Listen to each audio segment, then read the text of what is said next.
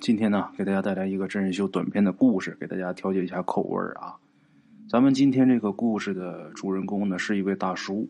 他说的这个故事是他同学的事。他这同学呀，姓百，个十百千万的那个百啊。当然呢，这位大叔的同学岁数肯定也不小了。当年呢，是个知青。咱们在这儿呢，称呼他为百叔。现在咱们是叫百叔，可是当年。知青那会儿可是大小伙子，柏叔他是城市户口，城里人，到农村去干活啊，挺不适应的。除了干活让他不适应以外呀，让他更不适应的是感情问题。那么什么感情问题呢？他去的那个村子啊，那个村里边的村支书有这么一个独生女，这个独生女啊姓兰，啊，各位老铁有问有姓兰的吗？有，哎。你像前段时间兰可儿的那个事件啊，主人公兰可儿她姓兰，哎，今天咱们故事中这个村支书的这独生女也姓兰，这姑娘喜欢柏叔，啊，那么说这位姓兰的姑娘喜欢柏叔也是有原因的，什么原因呢？当时啊，下乡的知青不光是柏叔自己，为什么这姑娘对柏叔情有独钟？是因为他们俩有共同语言。那么说有共同语言也是有原因的，什么呢？兰家本来就是村寨里边啊，负责搞灵异活动的，世世代代都是这样，德高望重。解放以后啊，兰家才做了支书，也就这姑娘她爹做了支书。当然，这个做了支书之后啊，就不能明面上搞灵异活动，但是私下里。还是做。那么说，柏叔呢？柏叔他姥姥家也是干这个的。柏叔呢，他是汉族人，这姓兰的他是少数民族，姓兰这姑娘。柏叔他舅姥爷那是特别厉害的高手。虽然说姓兰的这姑娘啊特别喜欢柏叔，但是柏叔不喜欢她。这个少数民族这姑娘啊都比较热情。姓兰这姑娘啊对柏叔那就是。攻势很猛，一顿是穷追猛打啊！女追男本来就比较容易，何况这个兰大小姐长得啊不难看。为什么在这称呼她为兰大小姐？因为在这个村寨里边，她就是大小姐啊，人也挺好。所以说时间一长啊，这柏树有点撑不住了。但是感情的问题啊，感情这事儿不能勉强，不喜欢就是不喜欢。他对这兰大小姐的感情啊，事后看，或者说成熟以后看啊，其实就是感激、感动，加上爱跟美女多聊聊天这柏叔对这兰大小姐绝对说不上是爱，所以说当时啊，他俩那个关系就是暧昧关系，并没有确定是男女朋友啊。这个兰大小姐呀，当时。为了讨咱们柏叔喜欢呐，特意学做这北方的饺子，这些吃食，哎，给这个柏叔做。这柏叔呢，也就是坐在林子边上，一边吃一边跟他聊会儿。再进一步，没有，这俩人的关系啊，其实就这样。就这么过了几年呐，这村寨里边所有人都知道这兰大小姐在追柏叔。这柏叔呢？他却一直啊保持这个清晰的界限，这俩人从来没有过亲密的举动。俩人拉过一次手，还是过河的时候。那么说，这俩人后来怎么样了呢？后来呀，这柏叔啊，听到了一个机会，什么机会呢？上大学。那时候还没有恢复高考呢，上大学必须得村里边推荐的，毫无疑问呐。推荐的实权在兰支书手上，兰支书肯定不推荐他呀，他也不好意思去找兰支书，他是不好意思去，但是兰大小姐啊可替他着急，找自己爸爸找多少回，非得让他爸爸推荐白叔。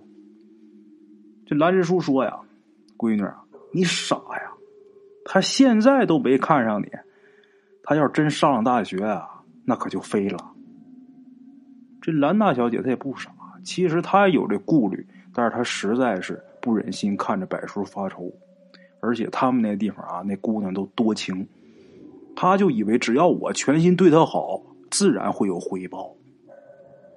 就这样啊，整整一年时间，这兰之书啊，让他自己的闺女给烦的都不行了。后来兰之书也想开了，如果说让这柏叔上大学，他大学毕业以后，如果说能娶了自己女儿，那最好不过；如果他要不娶自己女儿，远走高飞了，那也挺好。怎么的呢？那样的话，至少我闺女她能死心呐。我闺女只要死心了，她就可以正常嫁人呐。怎么的也比现在这么拖着强，啊，就这么的，柏叔上了大学了。他上的这个大学啊，离兰家的这个村子啊说远也不远，说近也不近。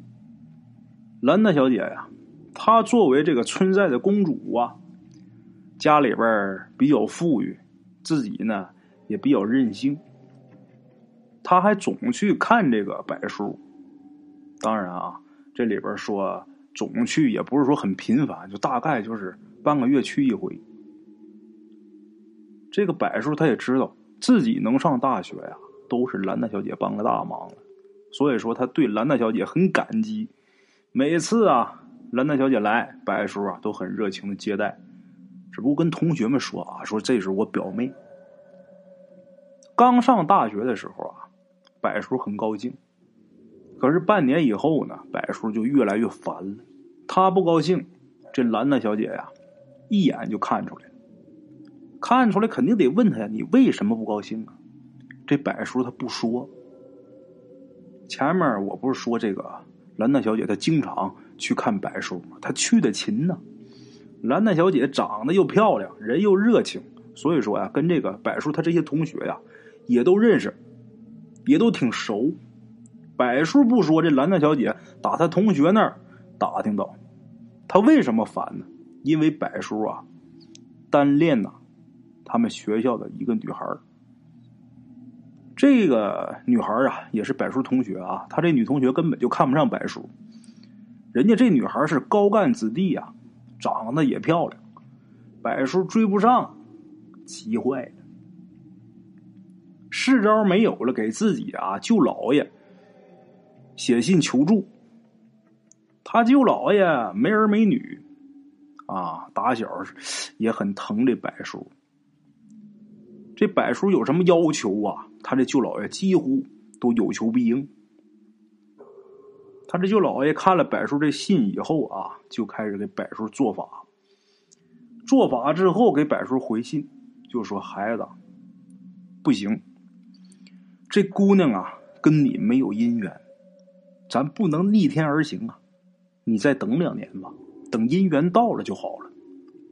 他这舅老呀，其实后边这句话说你再等两年啊，只不过是对这个柏叔心理上支持。其实他舅老爷已经看出来，他俩一点缘分没有。这个柏叔接到回信之后一看，完了，唯一的这点希望破灭了。这希望一破灭，人这精神就崩溃，人这精神一崩溃。这身体就病倒了。人其实有时候就是这样，心理如果出了问题，这身体特别容易跟着出问题。要么老人怎么总说呀？这个好多病都是打火上来的呢？这火打哪来？其实就是心里边有事想不开，窝着一股火，人这身体就容易跟着出毛病。就这样，柏叔这病啊，是病了好，好了病，反反复复，断断续续，折腾了一年。这一年下来，一米七左右的这个个儿啊，剩下九十来斤儿。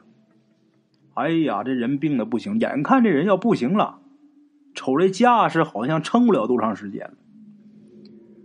柏树这家人都在北方，他也不跟家里说，这家里边也不知道，还以为他上大学上的很好呢。这些个同学们呐，看他这样啊，也跟着着急。当然，最心疼他的得说是兰大小姐。各种劝解，各种办法，那全想了，没用。兰大小姐最后受不了了，看不下去自己心爱的人这么难受。最后，他跟柏叔说：“我有办法，让那姑娘喜欢你。你用了我的办法，你得记着，十年之内，你不能再见我，也不能回我们那个村寨去。柏叔啊，挺不好意思，都不知道说什么好了。这姑娘对我没得说。这兰大小姐啊，跟他说完之后就走了。这时候这柏叔还是在病中呢两三天以后，他那女同学他喜欢的那姑娘啊，来看他，他不是生病了吗？来探病。这以前是从来没有的事儿啊。那来探病就得聊两句啊。结果这一聊啊，俩人很投机，一来二去，柏叔这病好了。柏叔跟这姑娘啊，这俩俩人关系也是飞速发展呢。这女方家里原来不同意啊，之前不同意，但是这女孩啊各种作呀，最后他父母也闹不过这女儿，没办法，只能是同意。俩人一毕业就结婚了。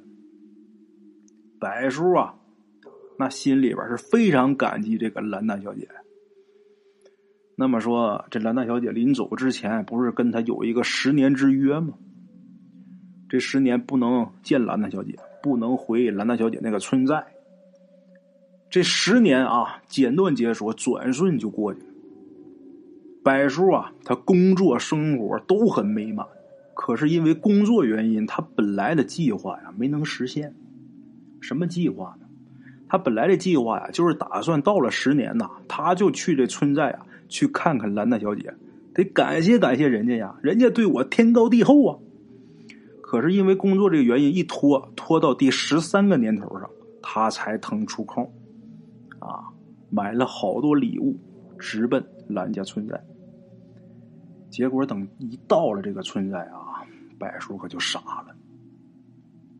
这个村寨里边好多村民啊，还认识他，就告诉他，兰大小姐啊，疯了。不知所踪。他爹兰支书前几年也去世了。那柏叔得问呐，怎么就疯了？结果这一细问，这村里好多人都埋怨他，就说兰大小姐疯了，还有他爹死了，都跟你有关系。怎么回事呢？这兰家呀，有一个秘传的东西，这个东西啊。叫什么也不好说，总之是一项法术。这个法术的作用就是可以逆天而行。但是谁用了这个法术，谁得遭恶报，得遭天谴。逆天而行那还了得？这个法术传了几辈子，兰家人没人敢动。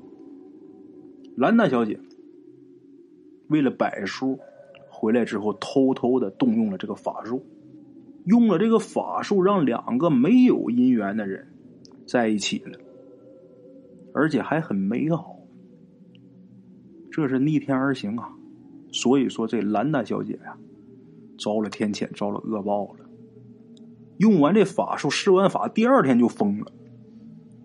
这兰之书啊，就这么一个宝贝女儿啊，为了给她治病啊，心力憔悴，几年以后死了，一命呜呼。这兰之书死了没几天，这兰大小姐一个没看住啊，就跑下山了。跑下山之后，从此是不知所踪。哎呀，柏叔一听说这事儿以后，后悔死了。早知道是这样的话，绝对不能让他这么干呐！不能因为我把人家一家人家给害了呀。可是现在说什么都没用了，为时已晚呢。柏叔这心里这个难受，等回家之后啊，心里边那个内疚啊就甭提了。最后柏叔承受不住自己的心理压力啊，跟自己老婆把这事一说。他老婆是一个特别通情达理的人，他老婆听柏叔说完之后就说呀：“兰大小姐这人咱们得找啊，这村寨人没办法，咱们可以登寻人启事什么的。”结果啊，可想而知，一点用没有，哪儿找去？